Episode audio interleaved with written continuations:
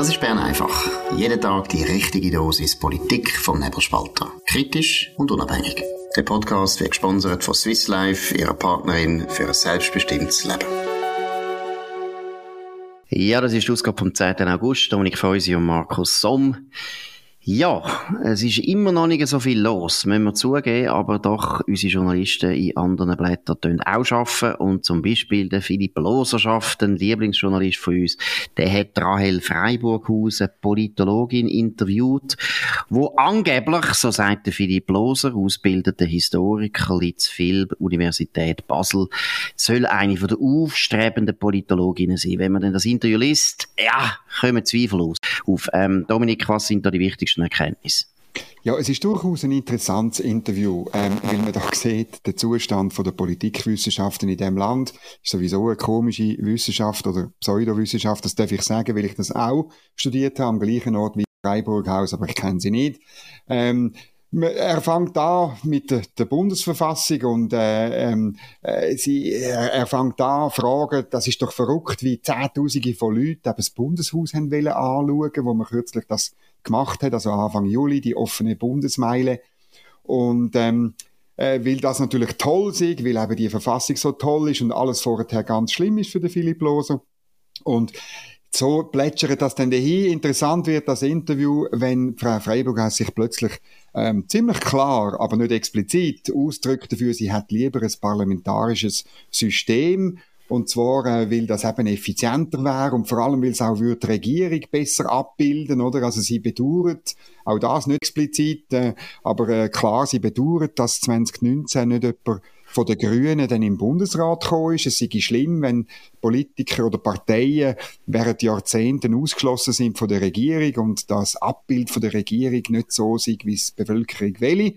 Ähm, sie hat, ich weiß auch nicht genau, also zu meiner Zeit hat man in Bern noch gelernt, warum das so ist. Es hat mit dem Konkordanzsystem zu tun, das hat mit dem Ständerat zu tun. Und äh, das ist noch ist, ist interessant, weil in der parlamentarischen Demokratie das funktioniert wunderbar und es gibt ja dort nicht nur eine Koalitionskrise. Es hat dann auf Twitter jemand daran erinnert, wie viel, äh, seit wie vielen Tagen in Belgien es keine Regierung gibt. Und in Holland muss man ja die ganze Zeit abstimmen. In Österreich gibt es auch ständig Koalitionskrise. Also so einfach ist ja die ganze Geschichte nicht. Ja gut, aber jetzt muss man mal deutlich werden. Ich meine, das ist ja so unglaublich naiv, was die gute Frau da erzählt. Also, dass man sich schon muss fragen, wie kommt der Philipp Loser und dann hat am Sonntag, wo er vorher noch zitiert hat, auf die Idee, dass die aufstrebend ist. Ich muss wirklich sagen, die hätte jetzt ehrlich gesagt sehr wenig Ahnung von Schweizer Politik und auch sehr wenig Ahnung von europäischer Politik. Nur mal zuerst, also, so wie sie argumentiert, müssen wir sagen, ja, das ist super, also dann sollte ja die AfD schon lange in der Regierung sein in Berlin. Ich verstehe gar nicht, warum sie das nicht einmal einig betont und wirklich sagt, ich bin dafür, dass die AfD in die Regierung kommt. Das würde sie ja dann nie sagen, wie bei der AfD ist dann wieder alles anders. Also das ist schon mal das ist Birrenweich. Dann zweitens, wenn man mal einfach die Leistungsbilanz anschaut von parlamentarischen Demokratien, erwähnt, Belgien ist jetzt ganz ein schlimmer Fall, aber ich meine auch Deutschland, Italien müssen wir gar nicht erwähnen, Israel ist auch ein Puff. Äh, parlamentarische Demokratien sind eigentlich im Westen zu grosser, grosser Zahl in der Krise, was man von unserem System weiß Gott nicht kann sagen. Und das Dritte, du hast es auch erwähnt, ich meine, direkte Demokratie ist in der Schweiz seit 1874 erstens auf der Bundesebene verankert. Das ist natürlich viel, viel älter, oder? Es geht letztlich geht ins 14. Jahrhundert zurück, bis zurück in die Landsgemeinden von, Innerschweiz, von der Innerschweiz, also Uri, Schweiz, Uri ist 1431, äh, 1331, die ja, Entschuldigung, 1231, alles falsch, 1231 gibt's die erste Landsgemeinde in Uri. Das ist eine so eine lange Tradition in der Schweiz und die unendlich naive, dumme, unterirdische Vorstellung, dass wir in der Schweiz können ein parlamentarisches System jetzt schwuppdiwupp einführen, wie man irgendwie einfach mal schnell ein neues Auto kauft. Ja, also ich weiß nicht, warum man so einen Akademikerin so ernst nehmen ja, es gibt noch einen anderen Punkt. Es ist noch lustig. Der Markus Scher hat auf das äh, hingewiesen. Oder gleichzeitig tut Frau Freiburghaus kritisieren, dass ähm, die, die, die Verfassung, die wir jetzt hier feiern, 175 Jahre, dass die ähm, äh, ja eigentlich reformbedürftig sind und eben, dass wir in der Schweiz ähm, re reformbedürftige Sachen komplett ignorieren Und auf der anderen Seite kritisiert sie, dass wir eben die ganze Zeit an unserer Verfassung umwerkeln tügen, oder? Damit zeigt ja gerade, wir haben ja dank dem Initiativrecht haben wir ja wahrscheinlich mehr institutionelle Verfassungsreformen als alle die super tolle parlamentarische Demokratie zusammenzählt. Genau, und äh, warum tun wir überhaupt über die gute Akademikerin so viel reden? Weil äh, wir haben es ja jetzt gesagt, eigentlich finden wir nicht, dass das wahnsinnig intelligent ist, was sie erzählt. Ja, uns stört natürlich, dass ein Philipp Loser die so darstellt, dem normalen Leser, als wäre das eben im Prinzip eine ganz ernstzunehmende Stimme. Und das ist dann nachher der Punkt, wo man sieht, die Agenda, oder? Wo man natürlich sieht, es geht äh, letztlich immer um die gleiche Agenda. Die direkte Demokratie ist für sehr viele Linke und der Philipp Loser ist ein dezidierter Linke. Einfach ein Problem, weil es natürlich die EU Beitritt äh, schafft, genau. er, äh, erschweren. Und das ist eigentlich das grosse Tabu. Man kann es ja nicht offen sagen die intelligenteren Euro-Turbos, wo der Philipp Loser nicht dazugehört, die sagen ja ab und zu eben, äh, man kann das natürlich nicht sagen, dass die direkte Demokratie ein Problem ist. Sie sagen dann eher, ja, nein, die kann man immer noch brauchen, das ist gar kein Problem und so weiter. Aber letztlich ist das der große Elefant im Raum.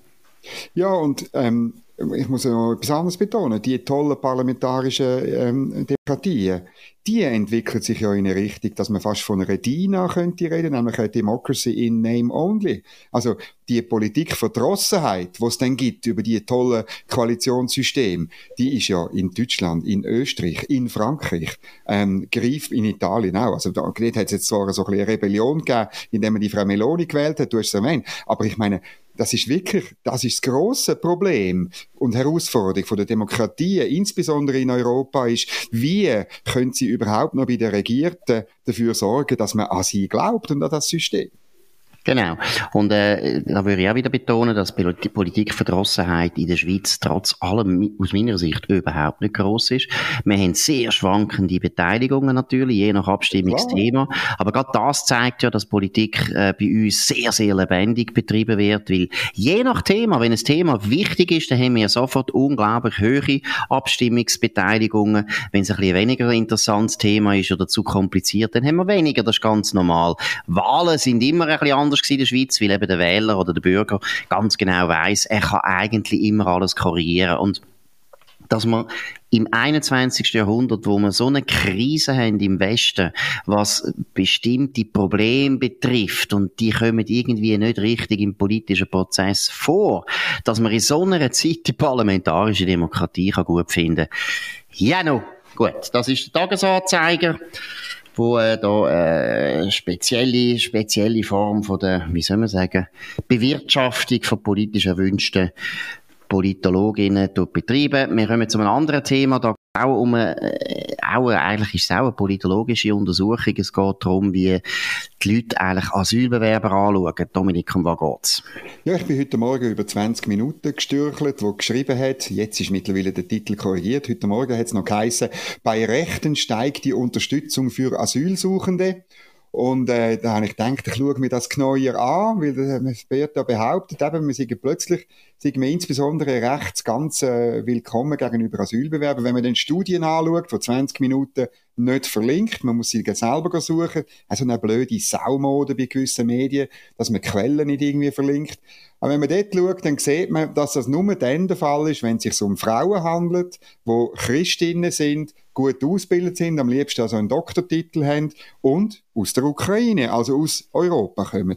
Und da muss ich sagen, also gut. Das ist ja klar, weil dort alle Menschen, auch Rechte, sind nicht so ungeheuer, dass sie überhaupt kein Gewissen haben und überhaupt keine Barmherzigkeit spüren. Nein, es geht eben um etwas anderes. Wenn man wirklich bedroht ist, ist man willkommen, sogar bei Rechten. Tada! Aber wenn es nicht so ist, dann halt eher nicht.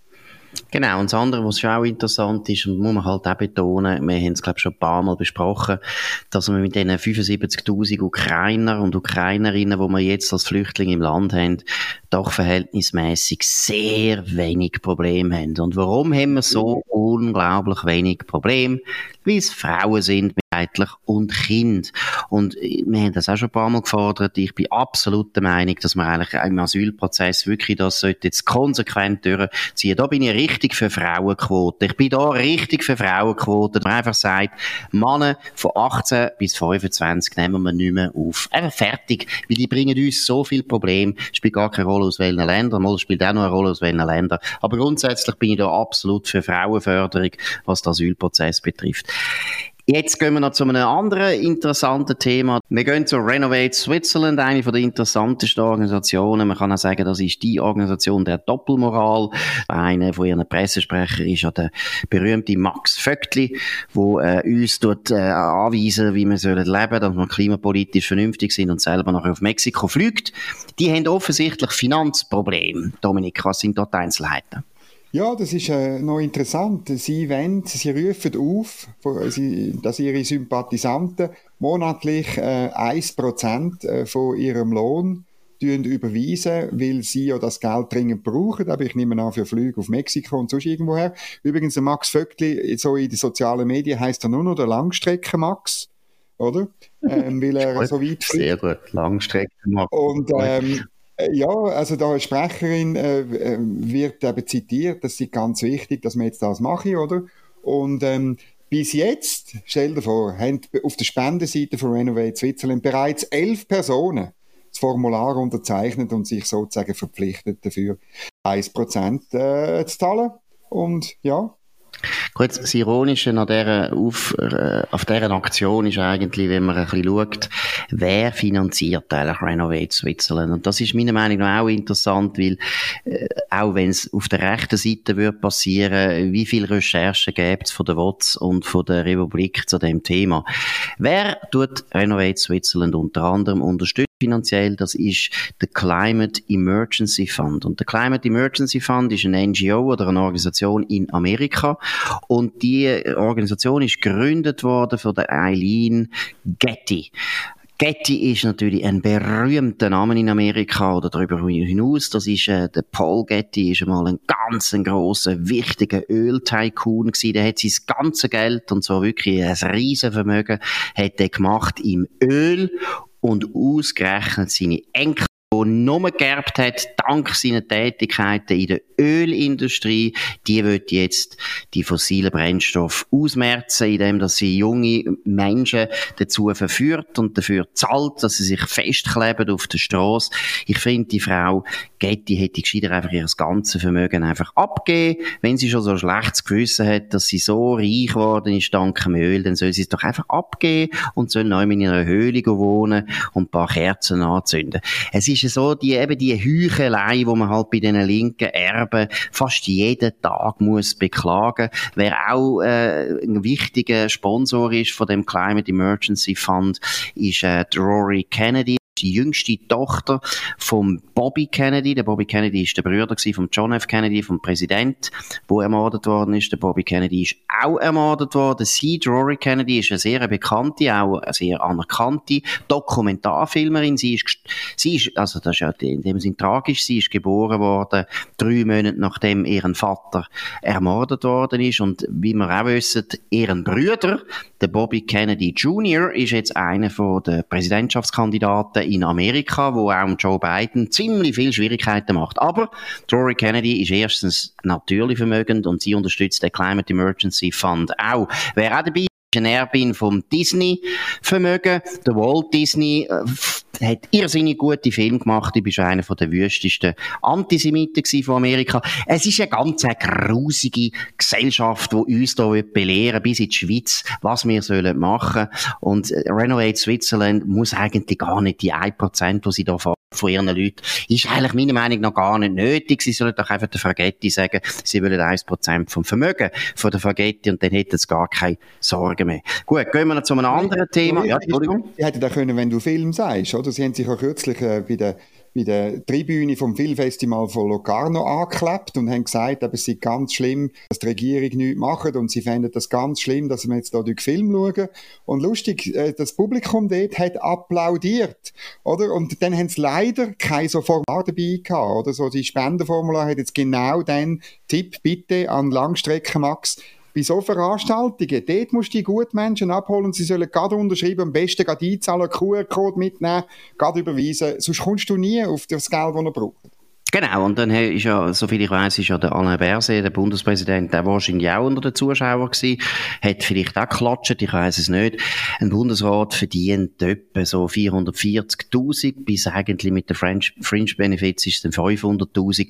Dem hätte es doch so das Formular geben, weil der hat auch eine schöne Pension und ein Prozent von 500.000 ist doch immerhin 5.000 Franken Jahresbeitrag, das langt wieder für sehr viel neue Leim, damit man sich festlegen kann eben. Nein, aber es ist eigentlich ernster, oder? Ich finde, das ist meiner Meinung nach jetzt total typisch. Oder das Locarno, das Filmfestival, ist ja eigentlich die Hochburg eigentlich vom, vom linken Establishment, von dem, von der linkssozialistischen Crème de Crème. Und die Leute sind ja genau die, die eigentlich auch nicht daran glauben, dass man mit Klimakleben wirklich etwas bewirkt. Der Alain Berse ist viel zu gescheit und politisch viel zu erfahren, als dass er nicht wüsste. Das ist kontraproduktiv, das ist völlig daneben aber sie klatschen trotzdem. Und ich glaube, das ist ein bisschen ein, Symbol für die heutige Problematik von, von der Linken, oder? Dass nämlich sehr viele Linke, ich meine, die SP ist ja nicht eine, eine birrenweiche Partei gewesen, sondern die haben immer eigentlich Extremisten aus der eigenen Reihe den eher ferngehalten. Die sind dann bei der PDA gewesen oder bei der POch und so weiter. Und heute getrauen sich die gar nicht mehr, gegen die Minderheiten, die radikalen Minderheiten vorzugehen. Das Zeichen eben, dass man dann nachher klatscht, das ist so feig. Also die würden sich, glaube ich, noch verprügeln lassen von diesen Aktivisten und würden dann danken, danke vielmal, dass du mich darauf aufmerksam machst, was für ein schlechter Mensch ich bin. Es erinnert ein bisschen so an die Savonarola-Zeit, oder? Wo die ganze Florentiner Bourgeoisie sich noch einfach prügeln und verpeitschen und verbrennen lassen hat von dem Fanatiker. Und es sind Fanatiker, die Klimaaktivisten sind Fanatiker. Ich würde euch mal empfehlen, geht mal auf Climate Emergency Fund auf die Webseite ein bisschen lesen. Das sind alles Leute, die wirklich finden, die wirklich sagen, äh, mit Reformen kommt man nicht mehr weiter. Wir müssen Revolution haben. Es sind Kommunisten, es sind Revolutionäre. Das ist okay, das könnte ja sein, aber da muss man nicht klatschen, sondern die muss man bekämpfen. Das ist so. Und, und äh, es ist absurd, wenn man dann bei so einer Aktion klatscht. Ähm, äh, toll wäre auch noch, wenn Renovate Switzerland die neue Direktorin, das ist eine Roche-Erbin vom Filmfestival in Locarno, würde angehen. Äh, dann sind alle sorgenlos, oder? Also die soll auch 1%. Aber ich mache auch dort Wett, dass die das nicht macht. Oder da bin ich hundertprozentig sicher. Absolut. Wobei, da haben Sie ja recht. Also, ich meine, man kann ja nicht jedem äh, dahergelaufenen, dahergelaufenen Klimakleber ein bisschen Geld geben. Also, das ist ja auch nicht sehr sinnvoll. Gut. Gehen wir noch zum letzten Lieblingsthema. Auch wieder eine wichtige Innovation, die wir da gerne äh, vermitteln. Promoten. Promoten sogar. Es gibt jetzt endlich, nachdem wir jahrhundertelang gelitten haben darunter, gibt es jetzt endlich gendergerechte Jasskarten. Man kann also jetzt endlich jassen, ohne dass man gleichzeitig die Frauen auf eine Art diskriminiert, wie es seinerzeit, weiss auch nicht, in Mekka im 11. Jahrhundert. Also mit der Jasskarte haben wir schon einen grossen Schritt gemacht zur Befreiung der Frauen. Um was geht es genau? Ja, eine äh, anonyme Zeichnungslehrerin aus Bern, also eine Staatsangestellte, die heißt Anja. Äh, deren ihre Tochter hat sich eben äh, beim Jasslernen ein bisschen gestört daran, dass eben der der, der, der König sticht Damen, der Bauer sticht Damen und es gibt keine Königin und es gibt äh, ähm, auch, auch äh, keine Bäuerin, das gibt's aber bis jetzt nicht, das heißt jetzt irgendwie Meitli was darauf hinweist, eben, der, weil ja nur in Deutschland ist der Bauer äh, nicht der Bauer, sondern der Bube. Ah, könnte sein, dass die Zeichnungslehrerin aus einem grossen Kanton kommt. Aber äh, die Zeichnungslehrerin hat jetzt in ihrer Freizeit, wo sie als Lehrerin ja ziemlich viel hat, vermutlich, hat sie das alles neu gezeichnet. Jetzt gibt's also Königinnen und es gibt nicht nur Damen, es gibt auch Herr äh, und es gibt eben Mädchen äh, und, und so ist ein neues Jass entstanden das Jas-Sternli äh, für alle und sie äh, schaut, ähm, wie der Blick hilft ihr bei der Promotion. Äh, die Journalistin oder Journalist, wo das geschrieben hat, äh, tut ganz euphorisch sagen, den Leuten gefällt das neue Abbild der Welt. Ganz toll. Leider stimmt das nicht. Blickleser finden zu 91 Prozent, äh, das sie komplett unnötig. Gut, 91 Prozent, das ist ja noch steigerungsfähig. Vielleicht sind es dann in zwei, drei Jahren 89 Prozent. Aber es ist, es ist interessant, weil ich, und ich finde das auch noch lustig, wie die Leute reagieren im Blick. Ich habe nachher die Leserbriefe angeschaut. Es ist interessant, wie die Leute eigentlich meiner Meinung nach genau den Kern sehen, oder? Sie sagen wirklich, wieso muss man eigentlich alles immer neu machen? Das ist nämlich der Punkt. Das ist so ein absoluter, äh, wie soll ich sagen, Druck entstanden in diesen linken Kreisen, dass man fast jeden Tag die ganze Welt in die Luft sprengen und jede Tradition, alles, was älter ist als zwei Stunden, muss man sofort neu machen. Das ist nicht nur erstens unrealistisch, aber es zeigt auch eine sagenhafte Arroganz gegenüber allen Leuten, die vorher gelebt haben. Also jeder ist offensichtlich ein Vollidiot gewesen und nur die Jüngsten von den Jungen, die sind wirklich am Laufe der Zeit dabei und die müssen alles neu machen. Es ist so eine, einerseits pubertäre, aber es ist auch eine sehr radikale Haltung, die meiner Meinung nach auch sehr gefährlich ist, hat in der Vergangenheit schon ganz viel Elend hervorgerufen. Wir wollen das nicht vertiefen. Gut, das ist Bern einfach gewesen, von heute, mit dem Dominik Feusi und Markus Somm auf nebelspalter.ch. Könnt uns abonnieren auf nebelspalter.ch oder auf Spotify, Apple Podcast oder jedem anderen Podcast, äh, Podcast, Podcast Podcast-Provider uns empfehlen, könnt von uns reden, könnt uns hoch bewerten, das würde uns freuen. Wir hören uns an zur gleichen Zeit auf dem gleichen Kanal und bis dann eine gute Zeit. Das war Bern einfach, gesponsert von Swiss Life, ihrer Partnerin für ein selbstbestimmtes Leben.